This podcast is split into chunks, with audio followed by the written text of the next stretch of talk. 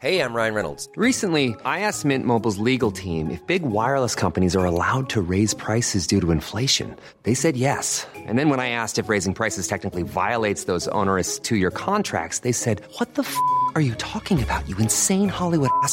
So to recap, we're cutting the price of Mint Unlimited from $30 a month to just $15 a month. Give it a try at mintmobile.com slash switch. $45 upfront for three months plus taxes and fees. Promo rate for new customers for limited time. Unlimited more than 40 gigabytes per month. Slows. Full terms at mintmobile.com. Soit.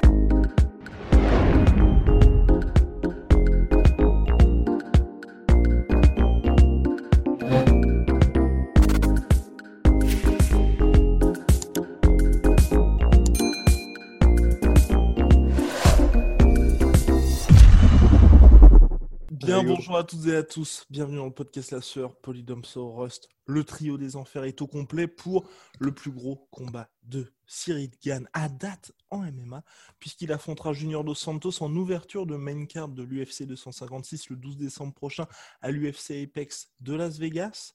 Donc euh, là, ça va être très compliqué pour nous. Parce qu'émotionnellement, entre d'un côté Junior Dos Santos, une balade cigane pour les anciens, et oui. Ouais, bah ouais, Polydomso, les gens se souviennent. Oui, les gens se souviennent des écrits de Polydomso qui nous a conté les exploits magnifiques de Junior Dos Santos qui affronte donc Cyril Gann pour peut-être là un déclin qui s'avérait inexorable pour notre cher Junior Dos Santos qui reste sur une série de trois défaites par chaos consécutives.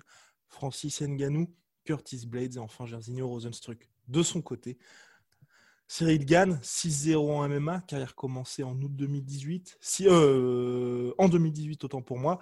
Signé à l'UFC en août 2019, 3-0 en 2019 à l'UFC. Depuis, il y a eu annulation sur annulation sur annulation. Mais qu'importe, en fait, là, ils ont fait comme si tous les combats qui devaient se produire en 2020 s'étaient produits. Donc là, il avait eu lieu, ouais. avait eu lieu. Il arrive face et donc et victoire arrive face à Junior dos Santos, septième mondial malgré ses trois défaites face à des tauliers à chaque fois. C'est pour ça que c'est pas, on prend quand même ça avec des pincettes parce que c'est pas trois défaites contre des mecs qui n'ont pas leur place. C'est trois défaites face à des mecs qui font partie du top 4 mondial. Donc clairement, il n'y a pas vraiment d'inquiétude à ce sujet-là. Mais pour le coup là, si Junior dos Santos venait à perdre face à Cyril Gann, qui est, je crois, 13e, on pourrait commencer véritablement à parler de déclin. Et malheureusement, messieurs, euh, en tout cas, moi, c'est ce que je pense. Je pense qu'on va vers une quatrième défaite de Junior Dos Santos consécutive. C'est compliqué parce qu'on adore les deux combattants. C'est vraiment très compliqué. On adore les deux combattants. On n'aimerait pas qu'il ni l'un ni l'autre ne perdent. Mais c'est vrai que là, en plus, on est quand même sur des, des trajectoires de carrière complètement différentes. Entre d'un côté, un mec qui est euh, peut-être le plus grand espoir de la planète en MMA actuellement, et de l'autre, euh, en tout cas de la catégorie. En, en, heavyweight, ouais. En, en poids lourd, c'est sûr. Et de l'autre qui est un champion clairement sur le déclin. Polydomso, il, il, faut que ce soit toi parce que Junior Dos Santos, on sait. Ouais, c'est dur, c'est dur. Moi, j'ai Junior Dos Santos, c'est un des premiers. Enfin, je regardais le MMA avant, mais euh, c'est un des premiers combattants euh, auxquels j'ai été attaché euh, sur un autre plan que sportif, en fait. Et bon, on grandit hein, quelque part et on arrive à se détacher un peu de ça, mais c'est vrai que il a fait battre mon cœur dans l'octogone, ce, ce mec-là, et je, je, lui en suis infiniment reconnaissant. c'est un combattant extrêmement talentueux sur sa, sur sa période ascendante.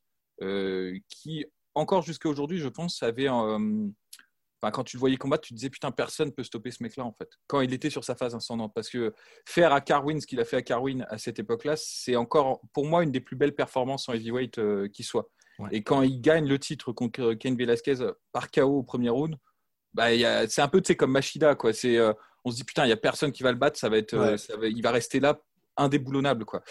Bon, en fait, ça s'est pas passé du tout comme ça. Ça s'est pas passé du tout comme ça parce que comme tous les combattants qui ont un style ultra spécifique et ultra euh, personnalisé, bah, en fait, il y a des pans euh, de, du game, du MMA qui sont exploitables avec eux. Il faut juste les trouver en fait. Et à partir du moment où tu as trouvé la clé, ça devient difficile pour des mecs comme ça qui ont un style très, euh, très marqué, très orienté, de se, de se, de s'adapter en fait, de changer, de, d'essayer de vaincre les faiblesses qui ont été mises à jour. Et ça, ça a été le problème de, de Junior Dos Santos qui, en fait, euh, dès qu'on a compris qu'il suffisait de le faire reculer, vraiment, hein, c'est, ça paraît con comme ça. Bon, c'est difficile, hein, tout le monde ne pouvait, pas, ne pouvait pas le faire, mais à partir du moment où tu arrivais à le placer sur le reculoir et que tu arrivais à le mettre dos à la cage, bah, tu, tu, le désarmais en fait. Vraiment, tu le désarmais. Et il y a des gens qui ont réussi à avoir des petits moments comme ça contre lui. Par exemple, Mark Hunt, même dans son combat euh, mm-hmm. contre Junior Dos Santos, il y a plusieurs moments où il l'a coincé contre le, contre la cage et il a pris plus, plus de coups qu'il aurait dû en prendre. Et il y a d'autres personnes qui ont carrément exploité le truc et qui lui ont mis euh, bah, des raclés, nommément euh, Ken Velasquez. Tu vois. Enfin, et à partir de là, c'est vrai que ça a été très pénible de regarder la, carrière de, Junior Dos Santos parce que même s'il ajoutait ça là des armes dans son arsenal, des kicks, euh, une takedown de défense qui s'améliorait, bah, la le, enfin, le, tu vois, le verre dans le fruit était toujours là. C'était toujours la même, le même défaut, c'est-à-dire une, une, incapacité à se situer géo, euh, géolocalisation, tu vois, dans la cage. En fait, je pense que Junior Dos Santos n'arrive jamais à savoir où il est dans la cage. C'est un truc de fou, hein. Parce qu'il y a plein de moments, même encore aujourd'hui, où il bute contre la cage, il se retourne. Il est obligé de regarder derrière lui. Et, et, ça, c'est grave. Et c'est grave. Et c'est un truc qui est devenu trop facilement exploitable euh, par ses adversaires. Et à cela, c'est ajouté un déclin physique. Mais ça, c'est plus sur ses derniers combats, où je trouve qu'il a vraiment perdu en vitesse. Et surtout, il a perdu en vitesse. Bon, ça, c'est une chose mais il a aussi perdu son menton. Et ça, c'est un autre truc qui est vraiment grave. Bon, alors, il a pris des KO contre des mecs qui frappent comme des mules, hein, euh, c'est-à-dire euh, Francis Ngannou et Rosenstruck. Bon, il n'y a, pas de honte à tomber face à, des, face à de tels punchers. Mais il faut que les gens se rendent compte, c'était un mec qui prenait des coups de Carwin sans broncher quand même. Et euh, moi, Carwin, je le mets au même niveau en termes de puissance pure. Peut-être pas qu'un Ngannou, mais en tout cas, même je le mets plus puissant qu'un Rosenstruck. Tu vois. Et il prenait les coups, il bronchait pas. Là, euh, il prend les coups, euh, c'est la tour branlante, il vacille, tu dis putain, euh, qu'est-ce qui va se passer? Et même si parfois il a toujours un peu la technique, par exemple son combat contre Rosenstruck, je trouve qu'il menait au point, mais il a suffi d'une ouverture, une seule, et c'était terminé. Donc c'est très pénible à regarder. C'est, je pense que ça va pas en s'améliorant. Donc, ce qui me fait dans, dans ce combat où j'ai à peu près autant de nostalgie que j'en ai pour, j'ai par égal de nostalgie pour Junior dos Santos et euh, d'admiration pour euh, Cyril Gann moi, ma, ma, voix dans ce combat, ça va être place aux jeunes. Tu vois. C'est, terrible, mais c'est comme ça. Tu vois. Enfin... Et puis, c'est vrai qu'il n'y a vraiment aucun motif d'espoir hein, pour le coup. Pour, euh, bah ouais, parce qu'en plus de ça, disons qu'il y a, il y a bah, comme l'a évoqué Polydomso, le fait qu'il a, il a du mal à se situer visiblement dans l'espace, dans la cage.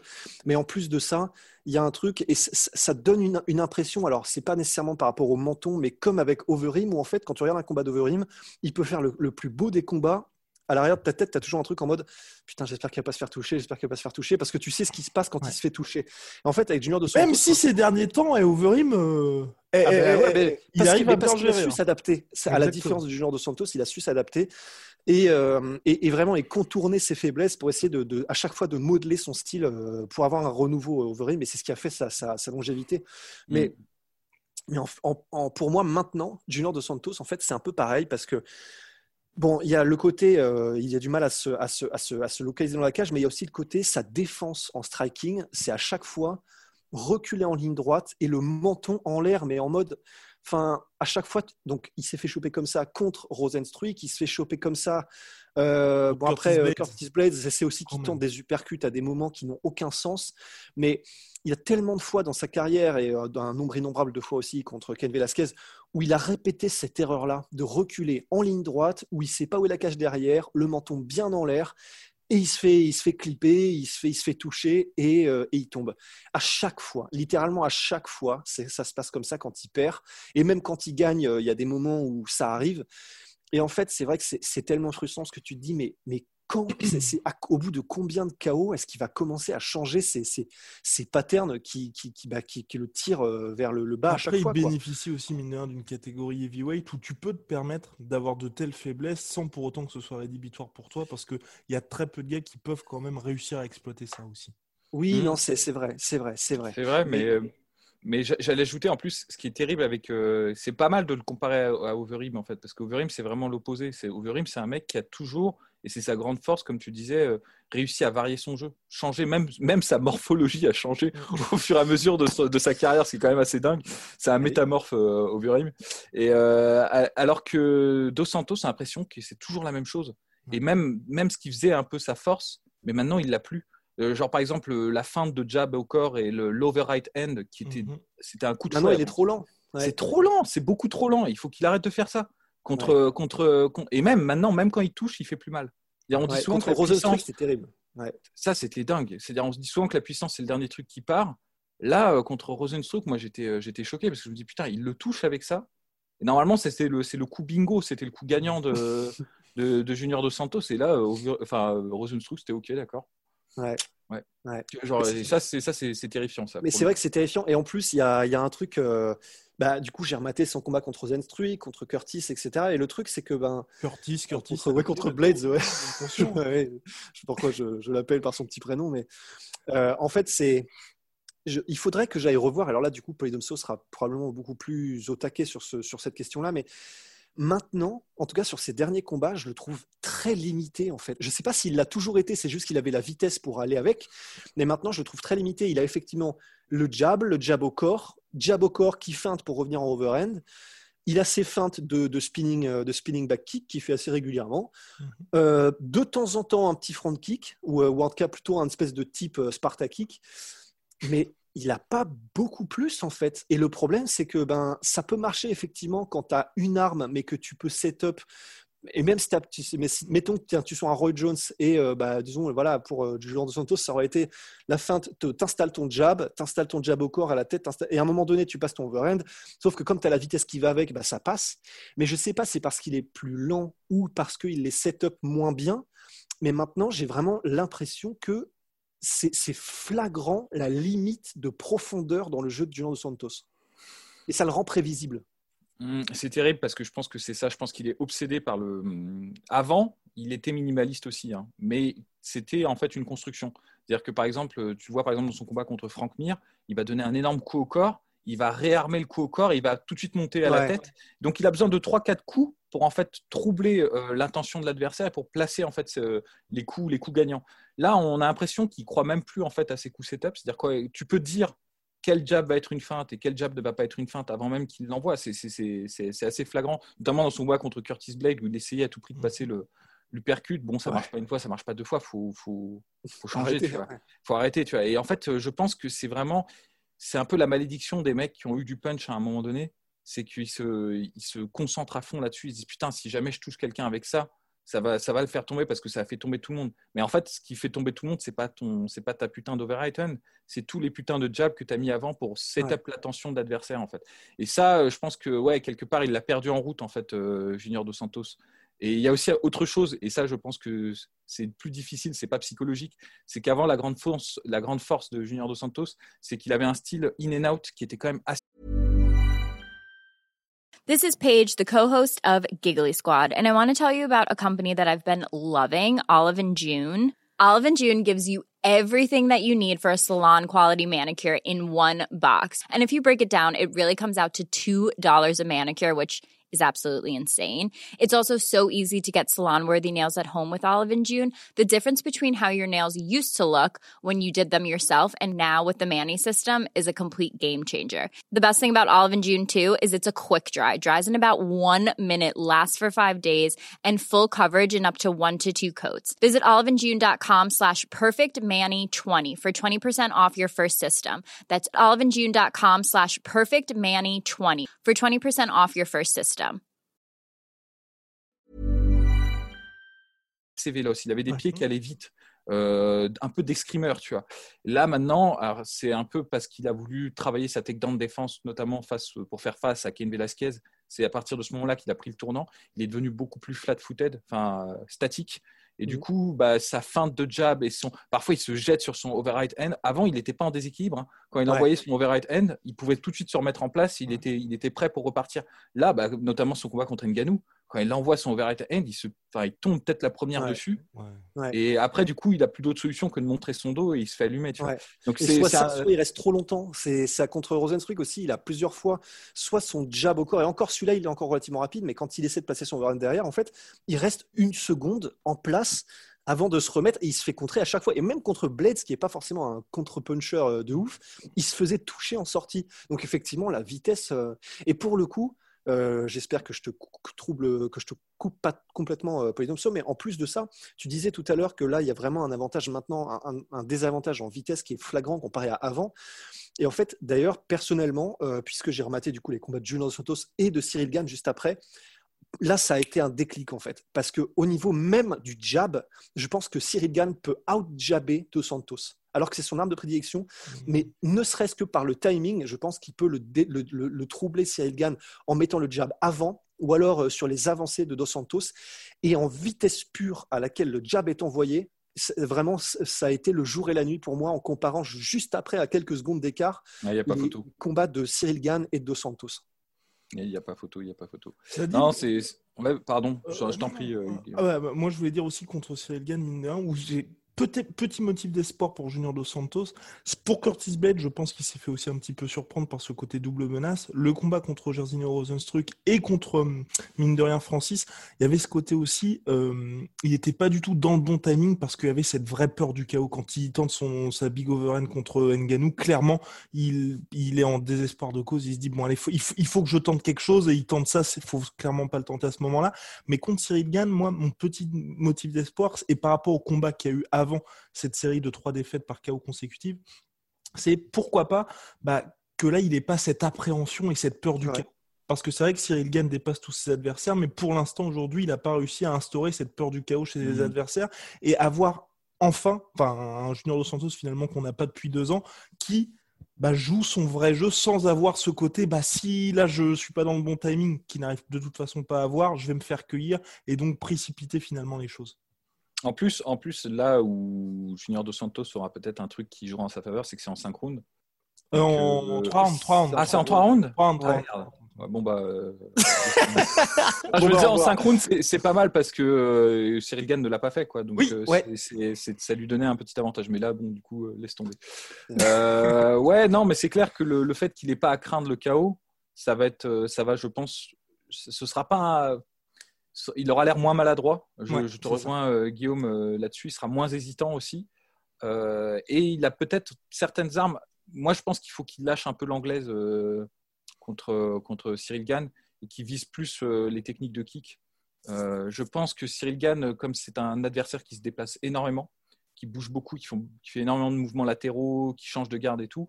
Euh, les low peuvent avoir un, c'est l'arme, c'est une bonne arme contre ce type d'adversaire. Et euh, Junior Dos Santos a de bons low kicks. Il appuie très bien les coups. Et on l'a vu notamment contre, même contre Francis Ngannou, il en a fait une toute petite mhm. utilisation. On a eu un aperçu qui était assez prometteur.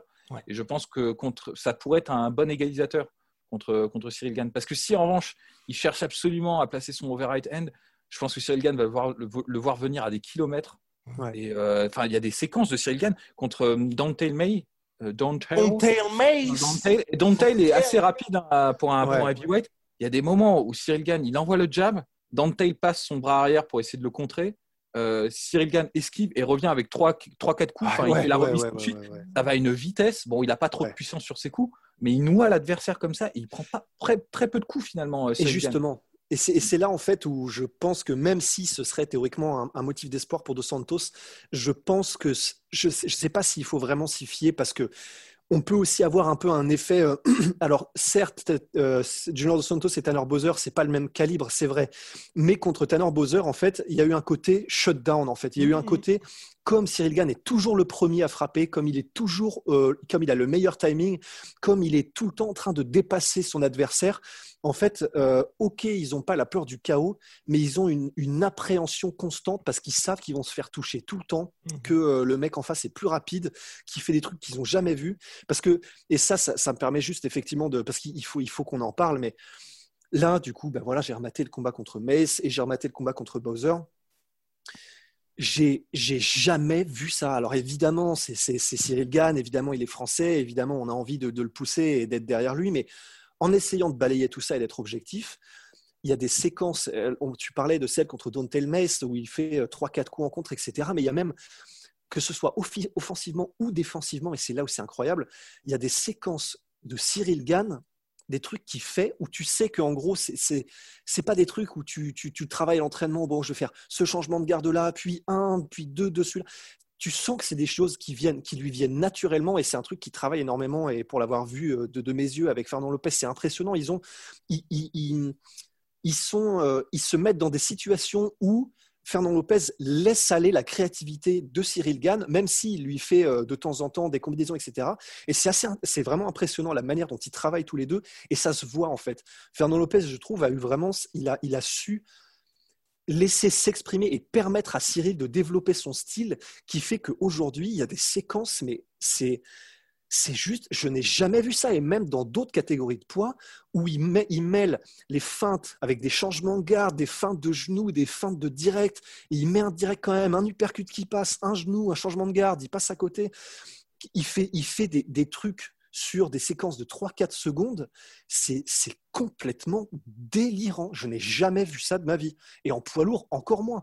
Et donc, c'est vrai que oui, il n'y aura peut-être pas la peur du chaos, mais je pense que s'il arrive à installer un peu son jeu de feinte, euh, sa créativité, son, son puis ne ça viendra de tous les côtés de toute façon. Ouais, voilà, quand ça viendra en front kick, en low kick, euh, en changement de garde pour overhand, pour et en contre aussi parce qu'il est bon en contre. Je mhm. pense qu'il y aura peut-être si Giorgio Santos ne met pas KO Cyril Gann, je pense qu'il y aura rapidement un côté euh, bah, l'eau est montée. Ah, non, mais, mais c'est clair que la palette d'attaque de, de, Cyril Gann, elle est infiniment supérieure à celle de, de, de, JDS, et même, je vais dire, même du JDS des grands jours. C'est-à-dire, même si, euh, si on faisait un mmh. comparatif avec le JDF de post, enfin 2010, quoi, tu as 2010 JDS, bah, c'est, euh, Cyril Gann est quand même plus complet en striking. Euh, le truc que je vois venir aussi, c'est qu'il n'y a pas que le chaos que pourrait éventuellement viser Junior Dos Santos. Je pense que Junior Dos Santos a aussi un avantage sur Cyril Gann en, en lutte et en, et en clinch, mais pas en clinch de Muay Thai, mais en clinch de MMA. Parce que ses derniers combats, ça a été un peu ça, en fait. Euh, Junior Dos Santos, il a développé un, truc de vétéran, même si c'est pas là où il est le meilleur, mais il reste quand même euh, infiniment plus expérimenté que Cyril Gann dans ce domaine-là. Donc, il y a une possibilité, vu que c'est en trois rounds, ce serait la stratégie que je, que je, que je, que je viserais si je, si je devais coacher JDS. Ce serait euh, faire les low kicks pour essayer de casser, la, casser le déplacement de, de Cyril Gann. Et dès que tu en as l'opportunité, clinch. Va, va contre la cage, ralentis-le fais-le travailler. Faut pas que ce soit beau, hein. on s'en fout que ce soit beau. De toute façon, tu es contre un mec, si tu restes à distance, tu vas te faire humilier. Tu vois. Mm. C'est ça qui risque de se passer. Parce que entre les feintes, les changements de garde, euh, les, les, euh, euh, les, alternances entre coups bas avec les low kicks et coups hauts avec la, boxe, et même les, les, kicks un peu plus un peu plus olé olé hein. par exemple les type kicks qu'envoie Cyril Gann il fait quand même relativement mal avec ça ben, je pense que si Junior Dos Santos se dit je vais attendre pour passer mon coup bah, comme tu dis, il va pas, il va rien passer, il va jamais déclencher en fait. Enfin, et quand il va déclencher, ce sera, ce sera prévisible euh, trop facilement en fait. Et euh, tandis que s'il avance et qu'il cherche à, ouais, à, saloper le jeu en fait, vraiment c'est ça, et à, à, paralyser en fait euh, Cyril Gann, je pense qu'il en a les armes vraiment. Et comme Cyril Gann ne peut pas l'éteindre en un coup, même si, enfin, pour tout ce qu'on a dit sur le menton, enfin, sur le fait qu'il ait perdu son menton, il reste quand même assez résistant le, le, le, le JS. Et donc, il a cette possibilité-là de, faire chier. Mais le problème que j'ai avec JDS, c'est qu'il n'a jamais, en fait, changé son style.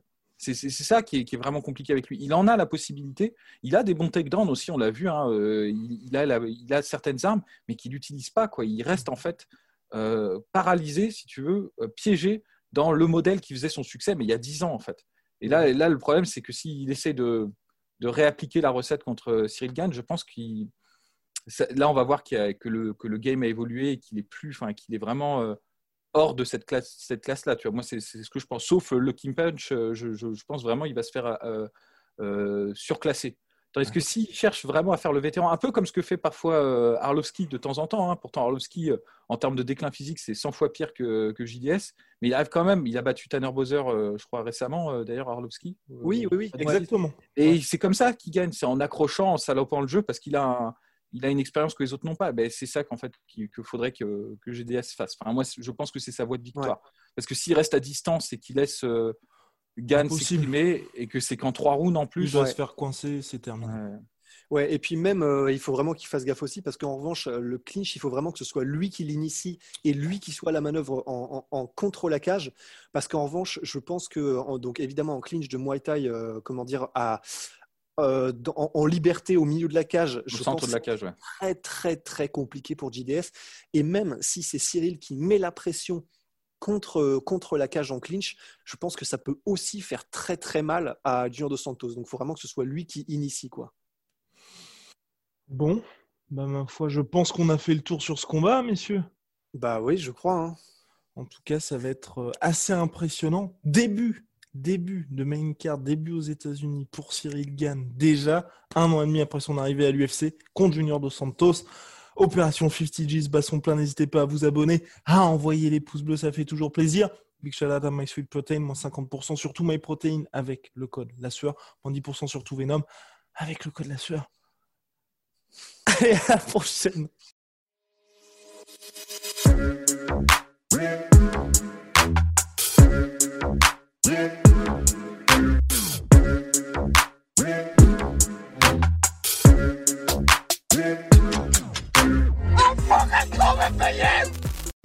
Et voilà, c'est la fin de votre épisode du podcast La Sueur. Si ça vous a plu, n'hésitez pas à nous mettre les 5 étoiles sur Apple Podcast ou sur Spotify. Vous pouvez aussi nous laisser un petit commentaire, ça nous aidera beaucoup.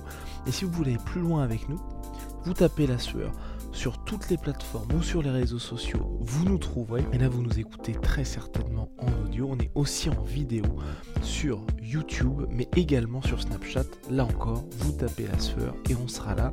Merci de votre fidélité et à très vite pour de nouvelles aventures.